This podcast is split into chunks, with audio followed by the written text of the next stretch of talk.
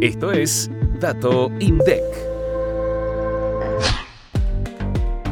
En el total urbano de la Argentina, la tasa de actividad se ubicó un 47,3% en el tercer trimestre de 2023.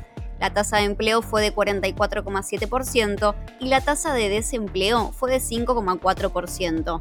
1,3 puntos porcentuales menos que en el mismo trimestre de 2022. Tierra del Fuego fue la jurisdicción que registró la mayor tasa de desocupación en el total nacional urbano, 7,9%, seguida por Entre Ríos, la provincia de Buenos Aires y La Pampa.